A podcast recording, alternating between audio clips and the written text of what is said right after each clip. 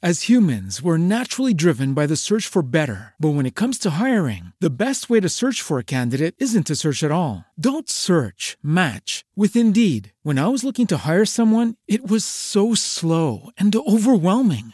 I wish I had used Indeed. If you need to hire, you need Indeed. Indeed is your matching and hiring platform with over 350 million global monthly visitors, according to Indeed data, and a matching engine that helps you find quality candidates fast. Ditch the busy work. Use Indeed for scheduling, screening, and messaging so you can connect with candidates faster. And Indeed doesn't just help you hire faster. 93% of employers agree Indeed delivers the highest quality matches compared to other job sites, according to a recent Indeed survey. And listeners of this show will get a $75 sponsored job credit to get your jobs more visibility at Indeed.com slash podcast. That's Indeed.com slash podcast. Terms and conditions apply.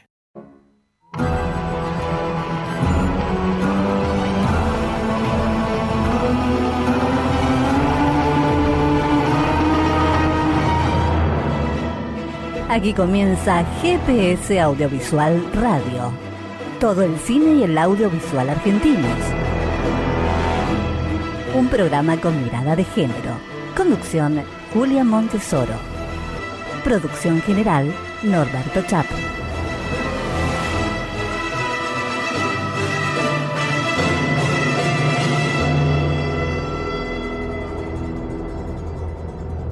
Buenas, buenas, buenas. Ya estamos en GPS Audiovisual Radio. Este es el programa 49, como todos los miércoles, desde hace 49 semanas, a las 19 por Radio Trend Topic.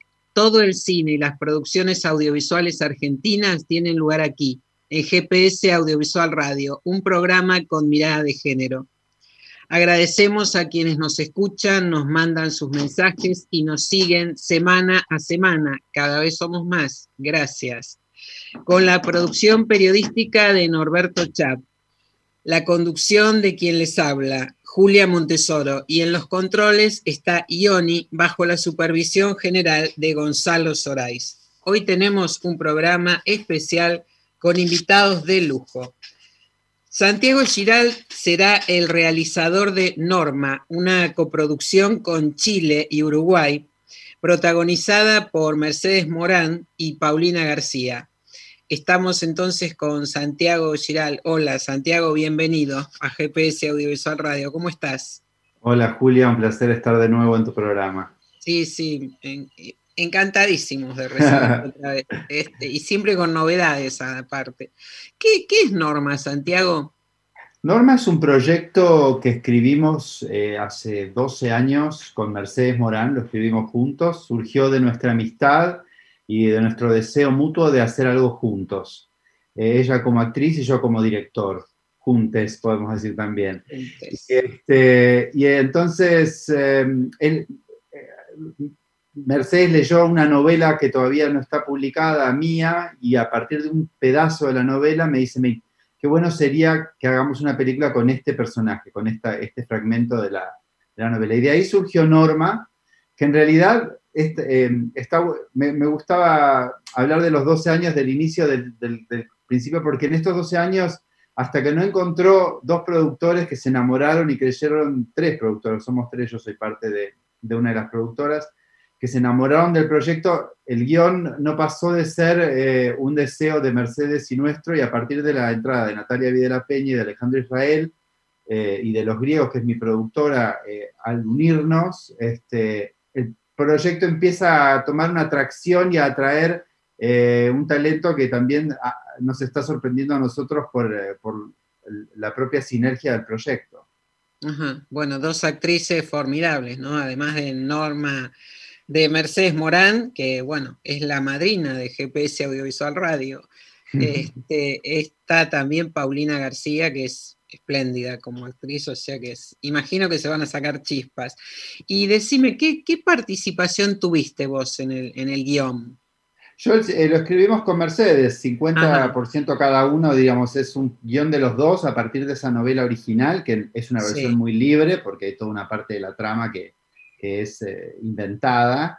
Eh, y Norma es la historia de una ama de casa, un poco la experiencia, los dos fuimos eh, criados en la infancia en el interior, Mercedes y yo, y entonces queríamos encontrar a una especie de, mujer que ha decidido vivir su vida según las reglas, las normas, por eso se llama norma de la sociedad, eh, y a partir de un par de experiencias que la descolocan, empieza a, tirar de una cuerda que, la, encuentra con una diferente versión de sí misma y a su vez a cuestionarse cuáles son los valores, son las, eh, las, eh, las, amistades, las relaciones que ha sostenido en los años por no salirse de lo que en el pueblo dicen que está bien o está mal. Eh, y en el camino se cruza con una extranjera, una chilena, de, una terapeuta bastante, bastante original para ese pueblo, que ha terminado en ese pueblo por una cuestión casual, eh, y el encuentro con esta mujer le abre la puerta a toda otra, otra posibilidad de vida en su mismo lugar. Como a partir de la idea de no es necesario irse o hacer un gran cambio en la vida. A veces el, el, cambio tiene que empezar de, de, animarse a hacer algo diferente en el mundo en el que uno está, en el lugar donde uno vive, Eh, y es una comedia dramática, pero 100% mm. comedia en el sentido de, de cómo balancea el humor eh, y, para mí, una cosa que es eh, único, que creo que hasta ahora no lo había experimentado como director, es una película donde tengo una protagonista 100% en pantalla. O sea, es quien lleva todas las escenas. Y, em, la aliada principal es Paulina, que entra como a ayudarla, a empujarla en su mundo. Pero es como una película eh, contada, lo, lo, que en inglés se llama el character study, el estudio de un personaje. Hay algo de seguir obsesivamente varios días en la vida de una mujer y entender sus recovecos, que para mí eso también es un misterio hermoso a la hora de dirigir una actriz. Claro, bueno, y Mercedes Morán además, ¿no? Bueno, imaginaba que trata... no sé, son amigos ustedes, eso es un hándicap, ¿no? Pero sí, pero si pienso demasiado en, eh, en, lo que, en lo que se arma de producción, la, idea de tener a Chile, bueno, Paulina, su lectura del guion fue, porque a veces uno cuando se acerca a una actriz como Paulina, grosa, que has visto en un montón de proyectos, con un personaje que no es el protagónico, como que uno entra como siente que quiere... y ella entendió perfectamente el vuelco que le podía dar al personaje y la impronta que tiene el personaje si ella se lo apropiaba. Y de hecho el personaje lo, estamos completando, lo estamos completando juntos, porque la verdad es que em, hay algo del proceso de la creatividad que junto con los productores, con las productoras también, es un proyecto que fue evolucionando y fuimos bebiendo lo que va pasando con la marea verde, con las, formas de, las nuevas formas de sororidad o de amistad entre mujeres, cómo, cómo mostrar una amistad entre mujeres eh, después de los 50, después de los 60, donde no están esos valores cliché de la competencia, sino cómo entrarle por otro lado a eso. Y bueno, de alguna manera esta película es este, las preguntas de todos, de los productores, de las actrices, eh, hay algo que estamos tratando de armar eh, como una idea para, para, pensar una sociedad, una manera de relacionarse que, nos represente. Ajá. Y decime, bueno, tratándose de una coproducción con, Chile, ¿se va a filmar en los dos países? Eh, ¿Hay una fecha de rodaje? Hay una fecha de rodaje para principios del, o sea, del 2022, diríamos. Eh, hay una, se filmaría completamente en Argentina, habría un director de fotografía chileno y una actriz chilenas. Eh, y todavía faltan algunos elementos porque se cierra la coproducción con Uruguay, hay un, hay un personaje que podría venir por Uruguay. Eh, si a Perú hay una posibilidad también de que entrara a Perú y, y eso podía integrar una postproducción. Sí, es muy extrañamente atractivo cuando se empieza. Se unen como dos grosas de Sudamérica. es como tener un team de dos de las actrices más, más representativas eh, del cine de nuestros, de nuestros países eh, jugando juntas. Hay algo de eso que, hasta que no se concretó y se pudo anunciar, eh, la onda expansiva de esa buena noticia, estamos recién empezando a, poder este, verla. Disfrutarla también, ¿no? Este... Exacto, porque es un momento, como es un momento de, preproducciones y de soñar y tal, es verdad, aprender también a disfrutar de, del soñarla la película, porque después el día que arranque el rodaje va a haber que estar cumpliendo con, el horario. Claro, claro. Ahora, y decime, bueno, supongo que en este tiempo hablabas recién de que están construyendo el personaje, sobre todo con Paulina García, ¿no? Pero bueno, al trabajar con Mercedes Morán también en, el guion y en darle un formato nuevo, si se quiere, a, la historia de, tu libro, este, en estos meses, ¿cómo, ¿cómo trabajaron? Por Zoom, imagino, encontrándose eh, por Zoom, ¿cómo, fue, ¿cómo es el proceso? Julia, te estoy diciendo un proceso de 12 años. Hemos tenido otras formas de pandemia y de separaciones. Hace 12 años que trabajamos en el proyecto. Hacemos sesiones por separado, notas juntos, nos sentamos y lo leemos todos juntos. Ah, pasó seis meses que no lo tocamos porque no tuvimos ninguna noticia, se lo presentamos a otro productor, nos dijo que sí, pero adaptando esto, trabajamos de nuevo, o sea, eh, ahora está avanzando hacia la producción, pero por 12 años el proyecto evolucionó con nosotros, con nuestras experiencias, con la experiencia del país, con la experiencia de, del feminismo, con un montón de temas que fueron impregnando. Siempre había una línea rectora muy novedosa en el, en el, proyecto, pero nos permitió absorber todo lo que pasó en estos 12 años, que creemos que hay alguna que hay una forma de, el cine de alguna forma tiene que dialogar con ese presente en que va a surgir. Y bueno, sí. en, ese, en ese sentido la mantuvimos muy viva la historia. Claro. Bueno, ese es el, trabajo fundamentalmente con, Mercedes, ¿no? Mercedes Morán. Paulina García se incorporó más recientemente, entiendo. Mira, si te arma la coproducción.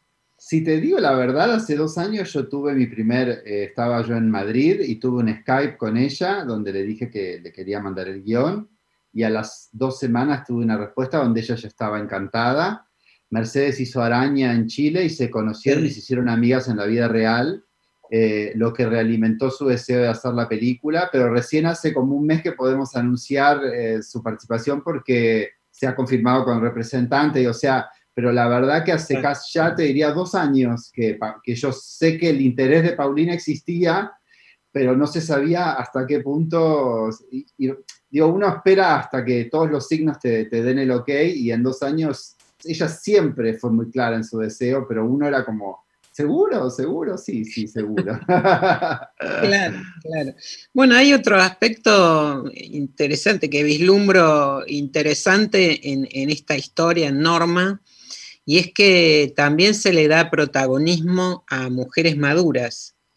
es una cuestión que las actrices eh, en Hollywood arrancó todo esto, pero aquí también lo están poniendo en cuestión a partir del Me Too, esto de que, bueno, las actrices pasada determinada edad, los 40, 40 y pico, ya parece que no hubiera papeles para ellas y que no, no sé, que no pudieran ser mujeres deseantes, activas, este, todas estas cuestiones, ¿no? Así que supongo eso lo habrán trabajado también con Mercedes mucho.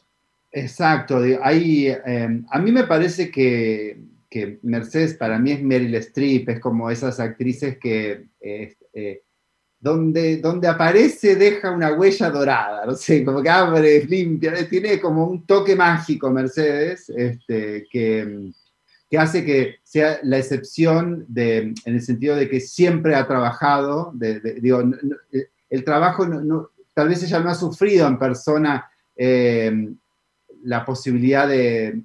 Digo, siento que Mercedes sigue recibiendo muchísimos, muchísimos trabajos, pero lo interesante es que cuando que una pionera siga abriendo camino para otros.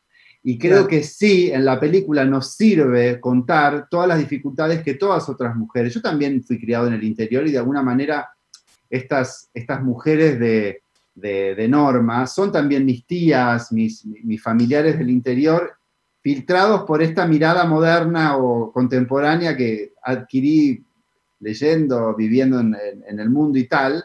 Entonces, como con Mercedes lo que encontramos es la posibilidad de, mm, sí, de darle un despertar de conciencia a esta mujer atrapada en las reglas del interior. Hablar del deseo, hablar de las sustancias prohibidas, hablar de las amistades prohibidas, hablar de hacer, eh, quedarse despierta toda la noche y dormir de día. Hablamos de transgresiones que en la lógica rutinaria de un pueblo, una mujer normal como norma, este, no debería, no, debería, este, eso es lo lindo de Norma, es una mujer que de seguir, de, tener, de cumplir todas las normas, termina rompiéndolas a todas y, y encontrando una versión de sí misma que también es a través de una puerta que se le va abriendo a través de un grupo de mujeres del pueblo, donde ella descubre otro lado de su propia vida y de su propia existencia, de su propio sistema de vínculos. Tiene una hija mujer con un tema que está viviendo eh, de un embarazo, eh, tiene una, una, relación muy interesante, muy graciosa con su madre, este, que está por cumplir 80 años, tiene una, o sea, es, es, una, es como si yo dijera que Mercedes es el sol de un planeta donde el principal planeta que gira es Paulina, pero hay como una constelación de mujeres donde vamos a ver en diferentes generaciones As humans, we're naturally driven by the search for better. But when it comes to hiring, the best way to search for a candidate isn't to search at all. Don't search, match with Indeed. When I was looking to hire someone, it was so slow and overwhelming. I wish I had used Indeed. If you need to hire, you need Indeed. Indeed is your matching and hiring platform with over 350 million global monthly visitors, according to Indeed data, and a matching engine that helps you find quality candidates fast. Ditch the busy work. Use Indeed for scheduling, screening, and messaging so you can connect with candidates faster. And Indeed doesn't just help you hire faster. 93% of employers agree Indeed delivers the highest quality matches compared to other job sites, according to a recent Indeed survey. And listeners of this show will get a $75 sponsored job credit to get your jobs more visibility at Indeed.com slash podcast. That's Indeed.com slash podcast. Terms and conditions apply. Lucky Land Casino asking people what's the weirdest place you've gotten lucky? Lucky? In line at the deli, I guess? Aha, in my dentist's office. More than once, actually. Do I have to say? Yes, you do. In the car before my kids' PTA meeting. Really? Yes. Excuse me, what's the weirdest place you've gotten lucky? I never win and tell. Well, there you have it. You can get lucky anywhere playing at LuckyLandSlots.com. Play for free right now. Are you feeling lucky? No purchase necessary. Void where prohibited by law. 18 plus. Terms and conditions apply. See website for details. Diferentes estados de la lucha de las mujeres para poder ser libres, felices, eh, uh -huh. plenas, uh -huh. etc. Sí. Sus derechos, ¿no? Para vivir sí. nuestros derechos. Exacto. Ahora, bueno, a comienzos de, de, este año en GPS audiovisual en, en, nuestro programa. Lo iba a retomar. Vos anunciaste que, bueno, junto con Tamae Garategui, este, que retomaban UPA 3, que se sí. lanzaban, iban a, a, Los Ángeles a hacer UPA 3. Sí. Incluso hubo una comunicación muy buena con Juan con José Campanella, que estaba en Estados Unidos. ¿Qué, ¿Qué, pasó con todo eso? Ay, me encanta que me preguntes porque tengo buenas novedades respecto de eso. Bueno, al principio el viaje a Los Ángeles se cayó. Entonces, estamos, bueno, que los pasajes, que, que todo eso es lo técnico, de que te devuelvan el dinero, que ya fue una locura. Pero bueno, lo, lo interesante fue que en un momento apenas comenzó la, la, pandemia, dijimos, bueno, vamos a hacer una serie web con este material, con lo que ya teníamos, porque teníamos bastante filmado. Y durante dos meses de depresión del principio de la cuarentena y de la pandemia, casi que no, no hablamos entre nosotros, no por enojo, sino porque no sabíamos bien qué hacer. O sea, era como el, el freno de mano, fue como que... Y de repente nos empezamos a, a arengar, como hacemos con los UPA, y hicimos durante la pandemia varias escenas con Zoom, por Zoom con una serie de invitados, Juan Minujín, Slipak, Axel Kuchevaski, eh, Hernán Gerchuni, Marina Glesser, Martina Garelo, bueno, como hicimos como varios Zooms y empezamos como a hacer improvisaciones del mundo UPA con toda esta, con toda esta gente. Y bueno, de todo ese material, eh, y un día nos juntamos, rompimos la cuarentena, la, el día 60, suponte, nos juntamos a, a, rodar nosotros cuatro, con nuestras parejas y nuestros familiares directos, sin equipo técnico. Y Tamay, Camila Toker y vos. Tamay Garategui, Camila Toker y yo, sí, nos juntamos los tres eh, en una casa que, Tamay, que consiguió Camila, que era alucinante. Y, y, bueno, y estamos ahora, te, te, te, tiro, vos veníamos con una, nueva, una noticia, pero te tiro la primicia, o sea, estamos armando una pandemia argentina, entre paréntesis, UPA entre paréntesis se llama, eh, una pandemia argentina, porque es qué hacer, cómo hacer cine cuando no se puede uno ni salir de casa. Y por ahora lo estamos armando como una especie de, por la cantidad de material y la excelencia de los improvisadores que aparecieron, todos, todos los colaboradores nos rompieron el esquema, o sea, eh, respondieron tanto que estamos armando por ahora una película en dos partes, son dos películas, le decimos ah. lado A y lado B. El lado A es como la primera parte de la pandemia y es como la apertura del paréntesis y es como una película más de, eh, de montajes de Zooms y situaciones de conversaciones eh, entre gente aislada. Y la segunda parte es el gran rodaje, el punto este de encuentro de estos personajes y todos los demonios pandémicos que han, se han estado acumulando en el encierro, cómo se juegan en esta, en esta convivencia de, de un fin de semana que tuvimos de verdad los tres, pero que le, bueno, le ficcionamos el mundo de Fernando, Ailén y Nina, este, que es el mundo de los personajes de UPA.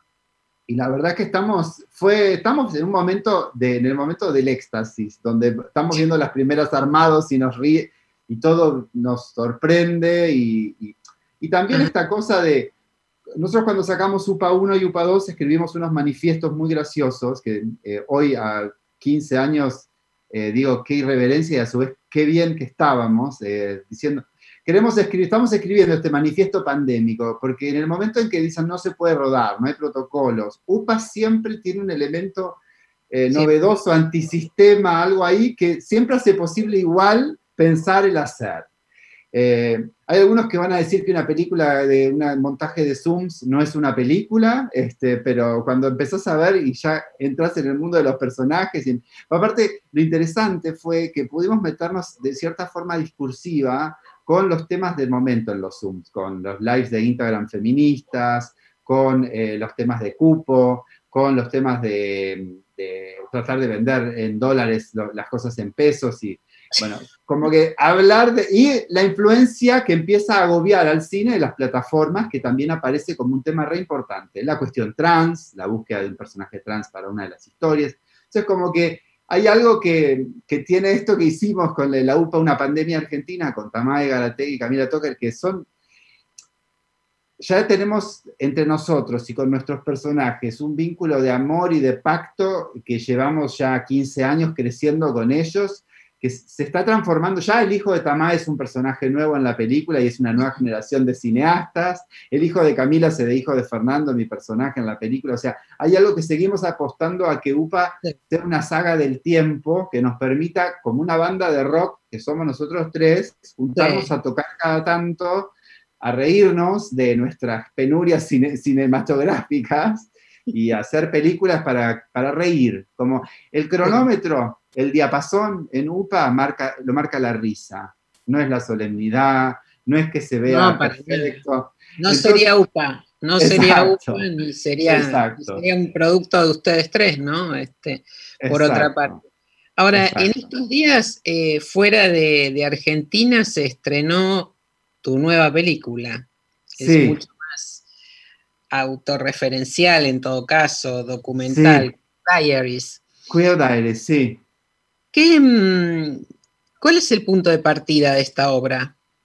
Mira, Queer Diaries arranca con las imágenes de un documental que nunca se pudo terminar porque fue rechazado por el Instituto de Cine. Un grupo de colegas eh, votaron en contra y el proyecto quedó parado. Yo, un tiempo después, me, encontré con ese material. Teníamos, el material lo presentamos con el interés previo de la CHA, porque hablaba de vida queer, de vida gay, de vida fuera de la ciudad y se, basa, se llamaba Happy Family, basado en la idea esta de, de Tolstoy, todas las familias son felices y todas las familias, eh, no, todas las familias felices se parecen y las familias infelices lo son cada una a su modo. Ese es el comienzo de Ana Karenina. Y nosotros pensamos que las familias felices no se parecen, y entonces era, la película era una indagación sobre la idea de familia y de felicidad, que era familia, que era felicidad. Fue rechazado por el Inca, eso quedó guardado ocho años, y en un momento empecé a abrir el material y lo empecé a editar como si fuera un diario íntimo. Digo, yo tengo ese vínculo con la literatura, Mm. escribo novelas, escribí- he escrito casi todos mis guiones, he trabajado para guiones de otros, tengo una relación muy cercana con la escritura, cada vez más con la poesía, no yo escribirla, sino leyéndola. Entonces empezó a aparecer una forma de utilizar la experiencia personal y lo que había pasado, yo le digo El Camino del Fracaso, es una película sobre, sobre, so- la resiliencia en el fracaso, es Hacer casi un culto del fracaso. En un momento aparece un cartel que dice, el camino del fracaso es un camino. Este, y entonces, eh, es eso, es un diario íntimo de...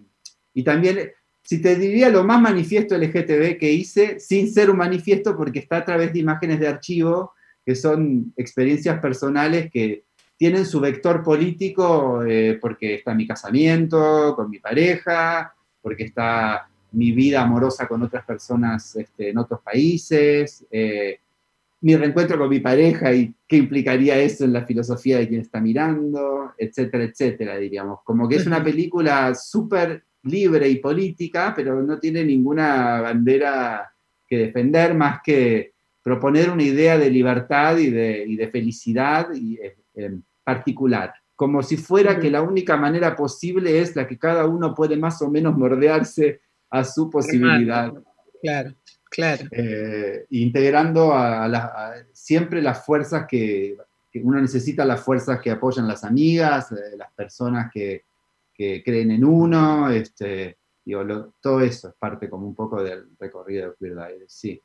Ahora, la, res- la reseña de, de la película eh, concluye con una pregunta cuanto menos inquietante. Que dice, ¿qué cine se debe hacer para este nuevo mundo? Entonces, Santiago, te pregunto, ¿qué cine se debe hacer para este nuevo mundo? En el contexto de esa película hay una frase que dice lo siguiente, y en el medio eh, dice, finalmente hice la película que tenía que hacer, es decir, la siguiente. Y en los intersticios vivo, eso está en la película, como que de algún modo, eh, eh, la, la- pregunta, hay un momento donde en estos diarios me preguntaba qué cine hacer, y volví a André Bazin y a la idea del cine como, como, como huella, y en esa película en particular, en esa, porque también eh, es esa la pregunta, es la próxima. Si la próxima es una de mega ficción con dos actrices maravillosas, un equipo de producción soñado, será esa. La próxima es un documental donde yo estoy siete años editando fragmentos de mi vida, así como fue este, y de repente sentí que eso era un relato y que era una película. La próxima. A lo mejor tocó UPA. Digo, Bueno. es esta. Eh, Es eh, esto entonces. ir a la próxima. Que Santiago Giral este, dice, siente que hay que hacer. Santiago, un abrazo muy grande, muchísimas gracias por siempre traernos novedades y cosas muy interesantes aquí al programa. Te agradezco muchísimo este contacto. ¿eh? Un Yo te abrazo. agradezco a vos y quiero decir algo antes de cerrar, que Julia fue una de las primeras grandes entusiastas de UPA cuando todavía no sabíamos quién se iba a jugar, pero recuerdo el final de esa, de esa función de prensa, salir y ver eh, de la poca gente que rápidamente en su mirada decía, los estábamos necesitando, algo un poco descontracturado. Así que bueno, eso. Y gracias a Norberto que me estuvo ahí acompañando en un, en un parate de tránsito que casi no llegó. Bueno, muchas gracias, Santiago Giral. Un abrazo, Un muy enorme. Hasta la próxima. Seguimos entonces. Adelante, señor operador. Género DAC y GPS Audiovisual presentan Directoras en el Cine Arte Lumière, un ciclo de estrenos recientes dirigido por mujeres. Todos los viernes a partir del viernes 18 a las 20 horas. Gratis. Entra a cineartelumière.com.ar y accede gratis. Directoras. Cine dirigido por mujeres.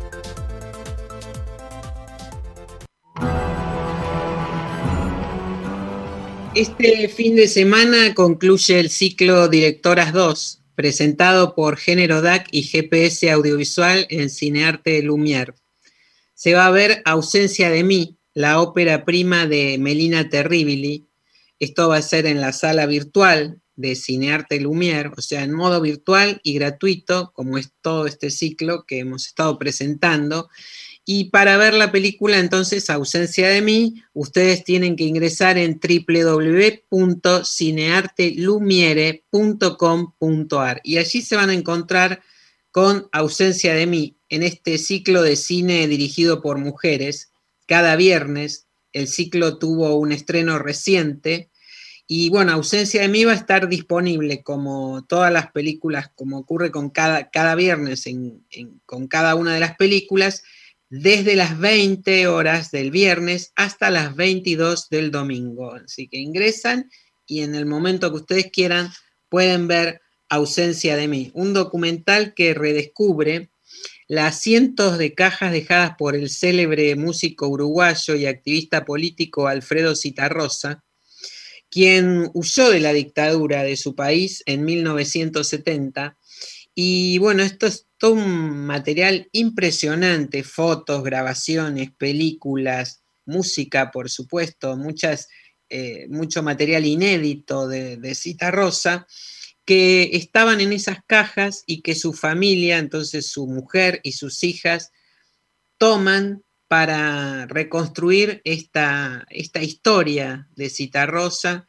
y fundamentalmente, pero esto ya es la responsabilidad de Melina Terribili, la directora, hacer una reflexión impresionante, muy emotiva sobre el exilio. Eso es entonces todo lo que este material de, Alfredo Citarrosa, ese gran artista uruguayo, rioplatense, diría yo, eh, descubre entonces a través de todos estos materiales en ausencia de mí. Este viernes dirigida por Melina Terribili, disponible a partir de las 20 y hasta el domingo 6 de diciembre a las 22 en www.cineartelumiere.com.ar. Adelante, señor operador. Vuelve Tabernero de su último exilio. La historia la cuento en el documental que a partir del 26 de noviembre podrá verse en Cinear TV y su plataforma digital. Las tribulaciones del alemán empezaron con la fiebre española de 1918 y puede que acaben en una semana. As humans, we're naturally driven by the search for better. But when it comes to hiring, the best way to search for a candidate isn't to search at all. Don't search, match with Indeed. When I was looking to hire someone, it was so slow and overwhelming. I wish I had used Indeed. If you need to hire, you need Indeed. Indeed is your matching and hiring platform with over 350 million global monthly visitors, according to Indeed data, and a matching engine that helps you find quality candidates fast. Ditch the busy work. Use Indeed for scheduling, screening, and messaging so you can connect with candidates faster. And Indeed doesn't just help you hire faster. 93% of employers agree Indeed delivers the highest quality matches compared to other job sites according to a recent Indeed survey. And listeners of this show will get a $75 sponsored job credit to get your jobs more visibility at Indeed.com slash podcast. That's Indeed.com slash podcast. Terms and conditions apply. Okay, round two. Name something that's not boring. A laundry? Ooh, a book club. Computer solitaire, huh? Ah, oh, sorry, we were looking for Chumba Casino. That's right. ChumbaCasino.com has over 100 casino style games. Join today and play for free for your chance to redeem some serious prizes. ChumbaCasino.com. No purchase necessary. Forward, prohibited by law. 18 plus terms and conditions apply. See website for details. Con el estreno de Buscando a Tabernero, de la mano de otra pandemia. Es lo que hay. Plaga y bozal. Quédate en casa, en la de quien sea. Nos vemos a partir del 26 de noviembre en Cinear TV y por donde se pueda.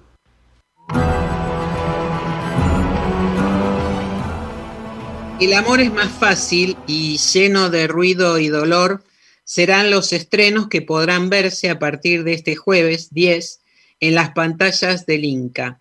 Los estrenos se van a ver entonces a través de Cinear TV el próximo jueves 10 de diciembre, con una repetición el sábado 12 en el mismo horario.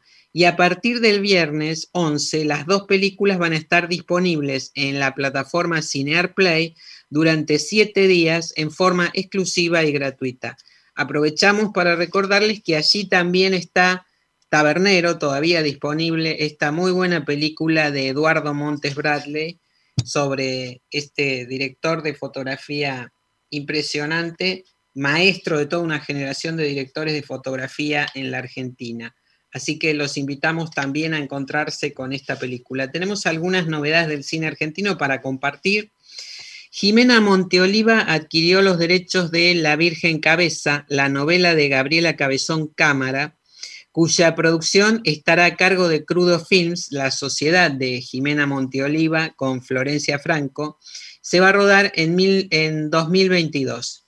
Esta escritora y periodista, Cabezón Cámara, es una figura prominente de la literatura latinoamericana contemporánea, además de ser una destacada intelectual y activista feminista. Así que La Virgen Cabeza, entonces, una de sus novelas, va a ser eh, llevada al cine por Jimena Monteoliva, que acaba de adquirir los derechos. Y ahora estamos entonces con nuestra siguiente invitada.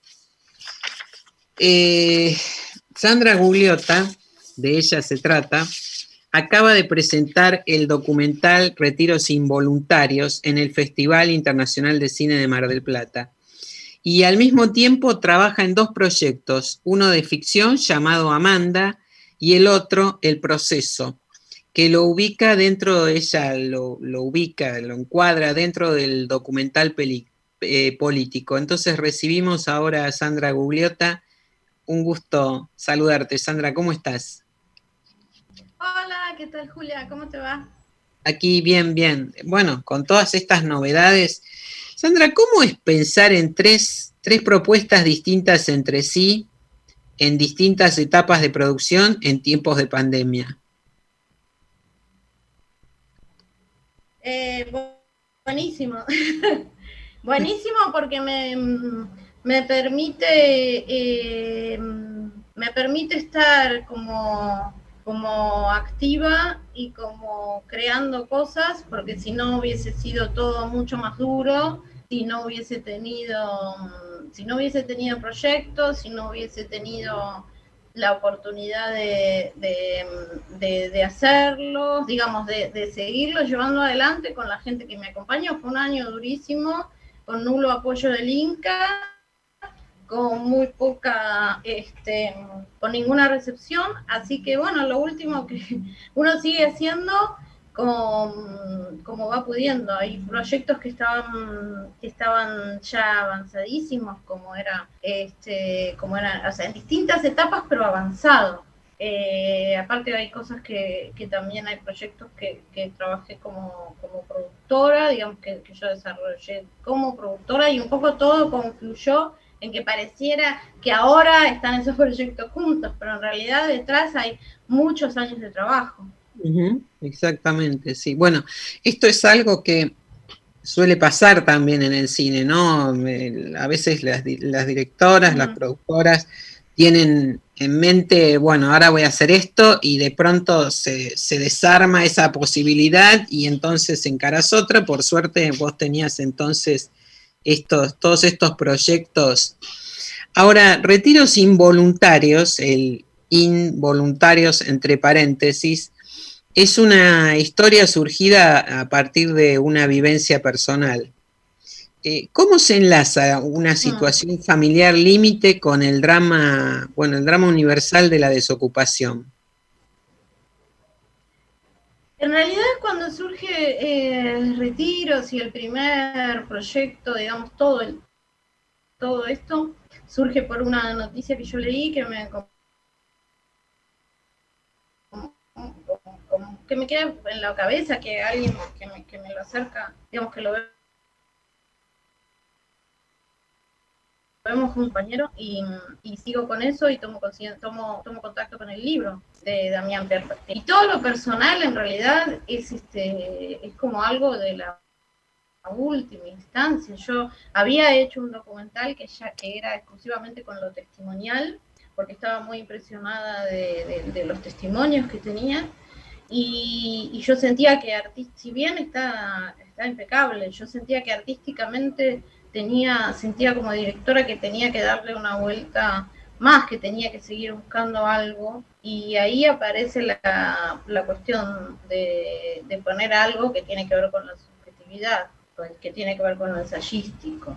Eh, y que me parece a mí que termina armando un, un, un, como anudando algo que ya estaba, termina siendo como una línea narrativa que, que, termina ordenando de alguna manera el proyecto. Esto, esto es lo que siento.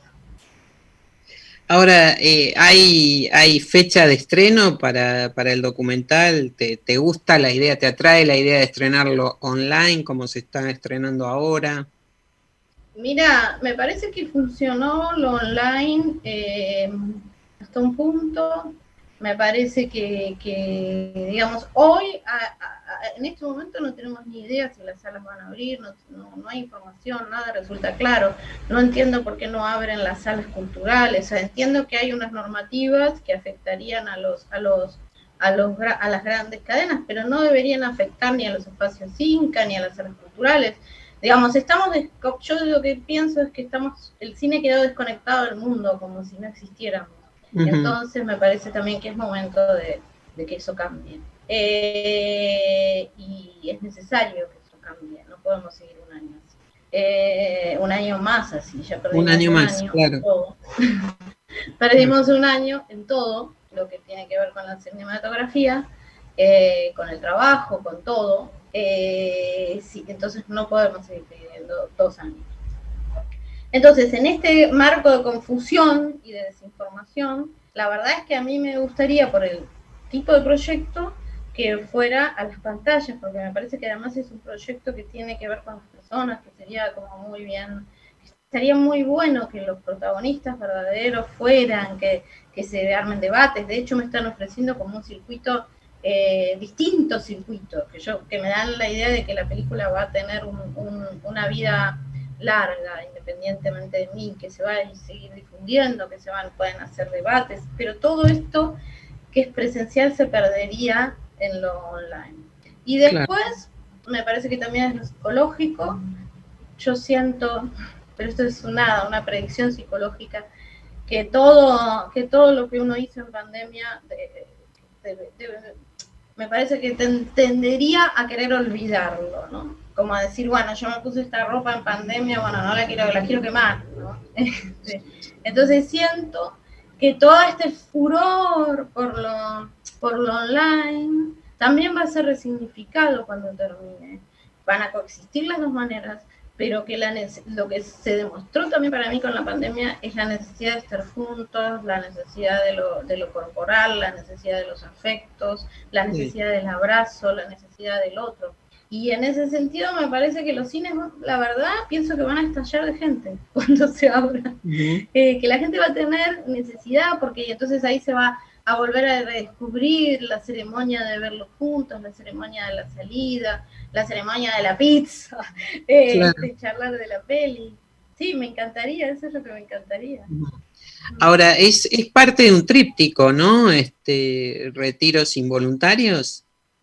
¿O estoy intentando Sí, que la, digamos, la, primera versión era justamente la que te dije que esa es exclusivamente testimonial, esta sería la segunda y la tercera tiene que ver con el proceso que se llevó a cabo el, en el año 2019, el año pasado en París, donde se hace un juicio a los CEOs. Digamos, mi proyecto es, yo estuve en ese momento y mi proyecto es continuar con las consecuencias que produce en, los, en mis personajes y en personajes nuevos con los que ya tomé contacto, las consecuencias que produce el devenir tanto de ese juicio como que los declaren culpables, como que la empresa ahora está apelando, como que, que digamos, no se sabe si, si, se va a dar por caído la sentencia, bueno, una serie de cosas que ya tienen que ver con el futuro. Entonces el proyecto eh, eh, es continuarlo con una segunda parte.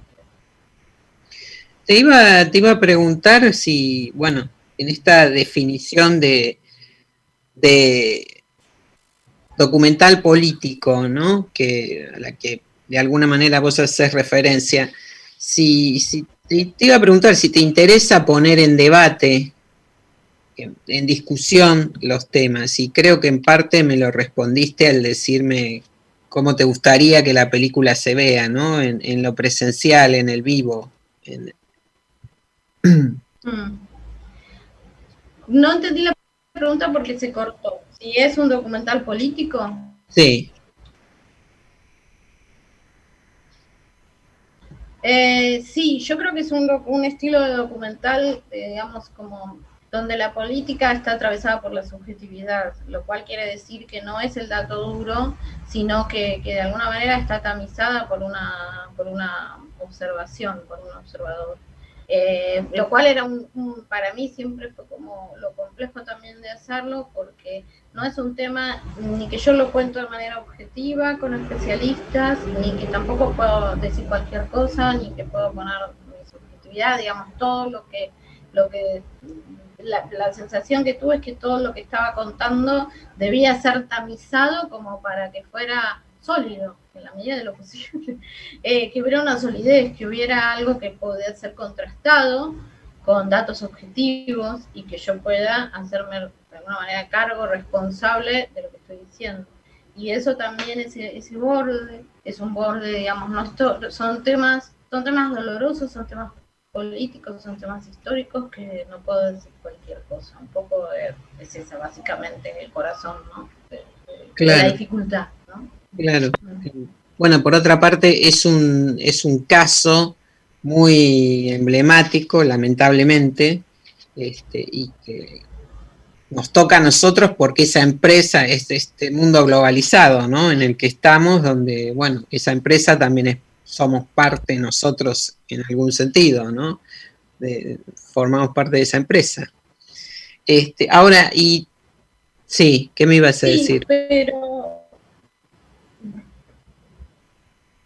pero me llama la atención en las devoluciones, en lo que escucho, que es como un tema del que no se habla hace mucho, o un tema que, que estuviera como suspendido. Yo, a ver, me parece a mí que las privatizaciones fue un tema abordado quizás no se aborda hace tiempo, quizás, mm. eh, no sé, es una, Argentina es una catarata de temas, entonces quizás hubo una cierta suspensión, pero, pero sobre, ese, sobre ese aspecto, ¿no? Como si fuéramos, no sé, quizás son poco conocidas las consecuencias, aunque me llama mucho la atención, en este, entre otras cosas, en este trabajo, que, me cuentan cosas personales, que hay me, me gusta una, una cosa que me dijo un espectador de Mar del Plata que me cuenta que él había este, escuchado eso en su niñez de parte de un tío, pero que nunca había escuchado que eso de verdad sucediera. Entonces, por ahí también está pasando eso, Que está lindo, digo, para, para continuar después del post de, cómo se continúa el visionado. Eh, y cuántas cosas aparecen, ¿no? Porque yo estoy hablando de, hay 22.000, si no me confundo entre 22.000 y 28.000, 22.000 personas, una empresa que, que deja fuera 22.000 personas sin ningún despido. O sea, por eso se fundamenta en que es una política de la empresa.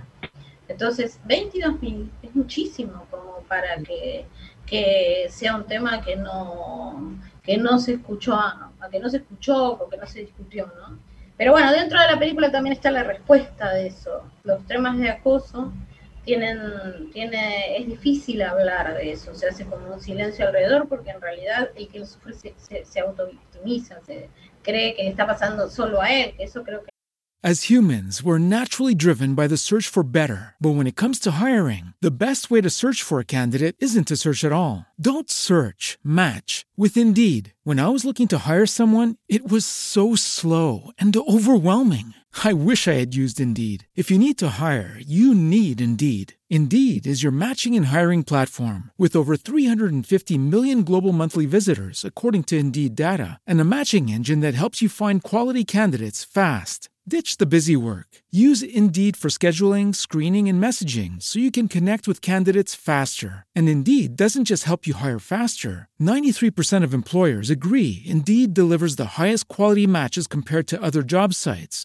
according to a recent Indeed survey. And listeners of this show will get a $75 sponsored job credit to get your jobs more visibility at Indeed.com slash podcast. That's Indeed.com slash podcast. Terms and conditions apply. Es decir, silencio, me parece a mí que es la base a veces de muchas cosas, ¿no? La gente se calla porque cree, bueno, me pasa solo a mí, si abro la boca me van a pasar, voy a tener consecuencias, etcétera. Ahora, y el proyecto de ficción, Amanda, ¿de qué se trata? Amanda es una historia, bueno, es otro mundo, tiene que ver con un tema de adopción, tiene que ver con una, para para, que, para decirlo así en dos palabras, es una adopción irregular, es una pareja que, que, está buscando tener un hijo hace mucho tiempo y que, y que entonces se cruza por el, por, por, el camino, digamos, que no se cruza tanto por el camino, pero bueno, se cruza por el camino una chica que está embarazada y que les dice que no quiere ser. Eh, y entonces este, ahí que el personaje de la mujer, de Carla, es la que se va involucrando y sucede de golpe como en, muy poco tiempo, sucede algo imprevisto, que es que la chica en realidad les había mentido, no estaba de seis meses, estaba de nueve, y se desencadena un parto, y ahí, bueno, sigue la película. Tiene que ver con, entre otras cosas, o sea, tiene que ver con los mecanismos de corrupción establecidos en todos los niveles, eh, tiene que ver con, también con el con el complejísimo tema de la adopción en Argentina y en, el resto del mundo, así como tema. Pero básicamente es, una, es un cuento, es una historia y, para mí es un, me encantaría filmarla como yo digo, como un thriller urbano, con muchísima acción, con muchas, como muchos sucesos que se encadenen uno con otro, como con personajes muy potentes, con, con esas actuaciones sólidas, o sea, eh, bueno, ese es Amanda es un proyecto que tengo hace muchísimo, pero mucho. Mirá vos, este, y ahora, bueno, y ahora se reflota en este contexto. ¿Estás pensando ya en una fecha probable de, rodaje, en un elenco? Amanda está, es un proyecto que sí, que está, digamos, yo lo tengo como escrito hace mucho y estaba sí estaba en, digamos, en plan de, producirse, sí fue muy interrumpido por la pandemia, muy interrumpido por la pandemia. Y de alguna manera, mientras tanto, también el proyecto fue madurando y, y bueno, no sé si uno se consuela o no se consuela, qué sé yo, con eso. Yo no sé si hay proyectos que tienen que madurar y hay proyectos que no. Em, o sea, fue un proyecto que, que lo seguí desarrollando, básicamente. Eh, sí, están los personajes, pero, pero medio por cábala, están los actores, la, actriz y el actor, pero medio por cábala, no me gustaría decirlo. Este, y es un proyecto para, para 2021. Para, no, para 2022. Para 2022. Ah, que como sabemos, en el cine 2022 es mañana para, para un tipo de proyecto que busca, que busca tener financiación y que busca socios y que necesita determinadas cosas para ser hecho.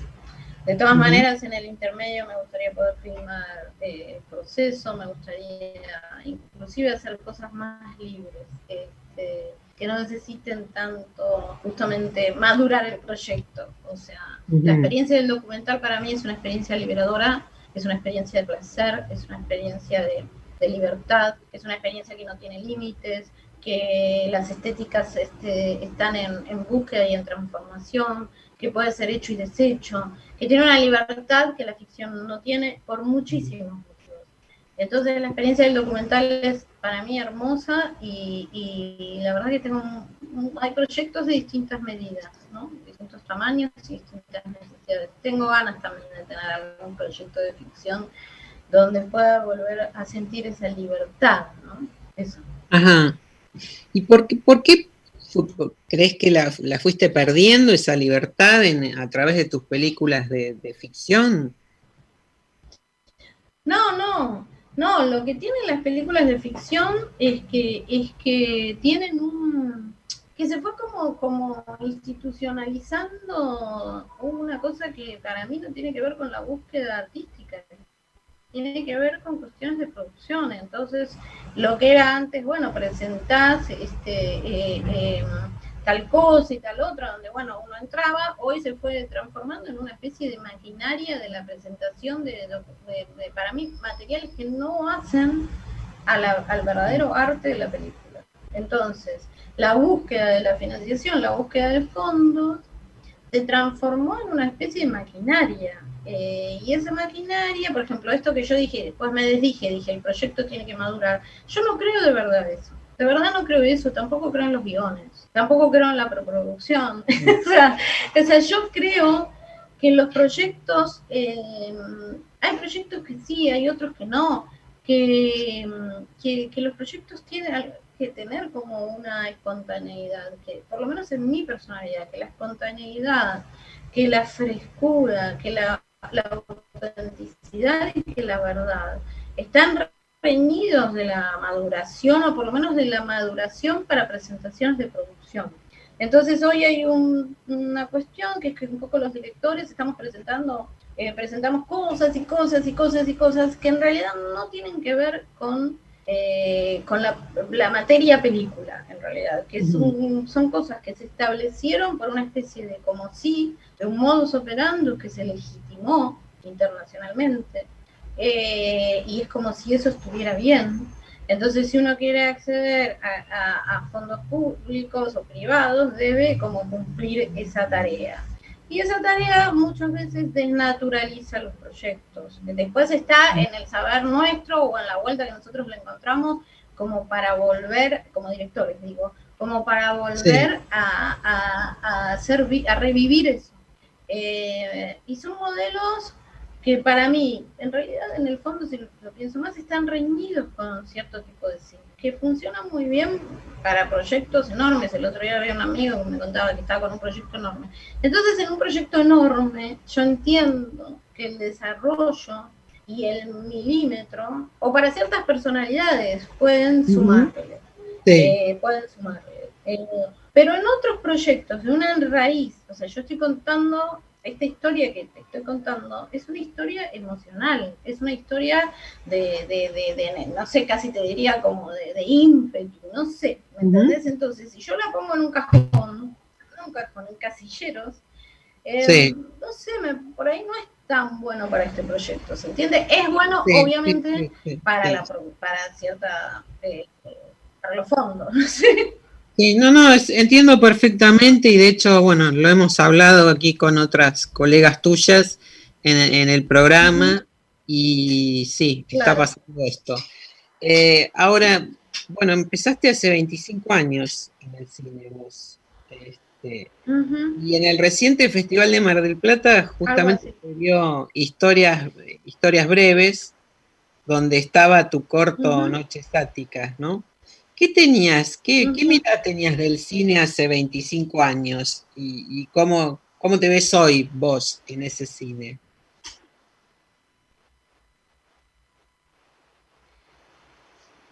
La mirada que tenía era que era algo a lo que no se podía acceder, claramente, porque el cine de los 90 no se podía acceder. Eh, y, tenía también, mira, casi se puede parecer con lo que tengo ahora, una mirada de algo que era muy encorsetado, que era muy estructurado, que era muy tipo cerrado eh, y que y que sí, me parecía que era una fuente de trabajo, algo donde se podía trabajar. Yo a mí en realidad me, gustaba más actuar, pero me parecía que en el cine iba a haber trabajo en los próximos, no sé, décadas. Em, y lo de historias breves fue una sorpresa, total, total. Ese, guion fue escrito en la noche anterior, más o menos. Eh, no tenía ningún filtro, no tenía, no tenía ningún tipo de análisis ni de nada, ni de previsión en realidad. Eh, creo que era casi, no tengo guion, pero, pero era casi medio poético, medio, medio, medio del orden de lo teatral de esa época. Em, y sucedió, y por eso yo creo que Historias Breves fue un rompimiento con una estructura de todo, no solamente del lenguaje, de que entre gente nueva, de que, de, que entre, no sé, yo la otra vez pensaba, bueno, el que no tenía, parecía que el que no tenía un millón de dólares no podía entrar en el cine, nunca hubiese podido ser eh, eh, eh, director ni tener su propia voz. Me parece que Historias Breves fue fue una ruptura con eso, con los lenguajes, con los estilos, y también un planteamiento de una nueva forma de producción. En realidad, casi algo así debería estar sucediendo ahora, ¿no? Ahora, ahora, debería haber sucedido, debería estar sucediendo ahora. Em, a ver, porque si no, vamos todos, yo quizás vos me decís que, que otras eh, directoras manifestaron lo mismo, porque si no vamos medio un tren que no va a ningún lado. O sea, si esto no, no, se, no se transparenta de alguna manera. Eh, porque tampoco es que vamos a un modelo eh, americano y vamos a hacer este, películas americanas. Por eso a veces digo, pero ¿para qué todo este formato que en realidad nos es ajeno? Todos, claro, no, o sea, nos subimos porque hay que buscar. Eh, porque hay que trabajar, ¿no? Porque hay que entrar, hay que seguir trabajando, porque hay que entrar en algún circuito de, de, de exhibición. Y me parece, por eso el amor con el documental, el, documental encontró, eh, fíjate, y tiene que ver de nuevo con un esquema de producción, porque no está separado la estética, el contenido y la producción. La manera en la que hacen las cosas, los medios de producción, están vinculados a lo, a lo que puedas hacer adentro. Por eso yo soy productora. Eh, por eso yo soy productora, porque siempre aposté a que la única manera de sostener la libertad era de alguna manera eh, seguir teniendo los medios de producción. Y bueno, elaborar el triple, cuádruple, quíntuple, pero poder hacer las películas. Bueno, y así están, allí están esas películas, entonces, Sandra Gugliota, y las que vendrán, eh, las estamos esperando. Te agradezco mucho esta participación en GPS Audiovisual Radio. Te mando un beso muy grande, Sandra Gugliota. Muchas gracias, muchas gracias. Gracias. Un gusto. Bueno, nos estamos despidiendo entonces este, de, este, este nuevo programa de GPS Audiovisual con una, con una información sobre el final. 4x4 de Mariano Con es candidata a Mejor Película en la próxima edición de los premios Goya que se van a entregar en marzo en Málaga, los premios Goya de la Academia de Cine de España. Y allí también están eh, nominados, además de Peter Lanzani, que, cuya película 4x4 que él protagoniza tiene 16 candidaturas a los premios Goya. Además de Lanzani, están también Darío Grandinetti por La Isla de las Mentiras, Ernesto Alterio por Un Mundo Normal, son candidatos a Mejor Actor Protagónico, en tanto que Hernán Sin por 2020, Mariano Con por 4x4, Pablo Agüero por Aquelarre, Vedado Campo Feijó por La Maldición del Guapo y Lupe Pérez García por Pa' atrás ni para tomar impulso, y Eduardo Gondel y Víctor Monigote por La Gallina Turuleca están nominados en la, en la categoría Mejor Dirección. Entonces, muchos argentinos nominados a los premios Goya.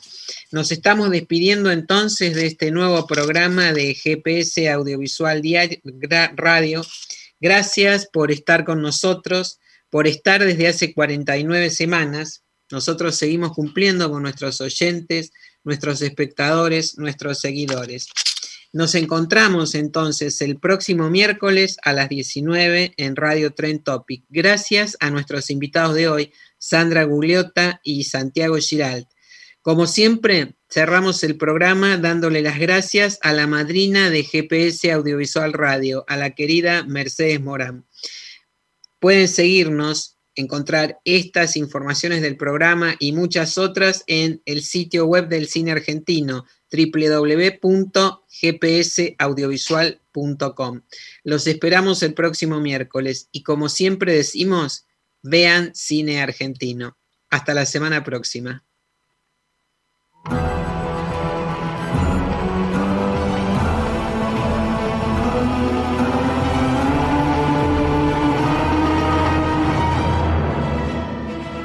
Esto fue GPS Audiovisual Radio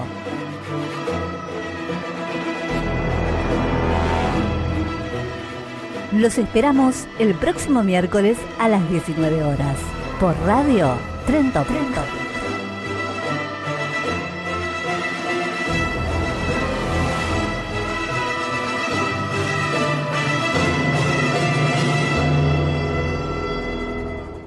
Para prevenir el As humans, we're naturally driven by the search for better. But when it comes to hiring, the best way to search for a candidate isn't to search at all. Don't search, match with Indeed. When I was looking to hire someone, it was so slow and overwhelming. I wish I had used Indeed. If you need to hire, you need Indeed. Indeed is your matching and hiring platform with over 350 million global monthly visitors, according to Indeed data, and a matching engine that helps you find quality candidates fast. Ditch the busy work. Use Indeed for scheduling, screening, and messaging so you can connect with candidates faster. And Indeed doesn't just help you hire faster. 93% of employers agree Indeed delivers the highest quality matches compared to other job sites, according to a recent Indeed survey. And listeners of this show will get a $75 sponsored job credit to get your jobs more visibility at Indeed.com slash podcast. That's Indeed.com slash podcast. Terms and conditions apply.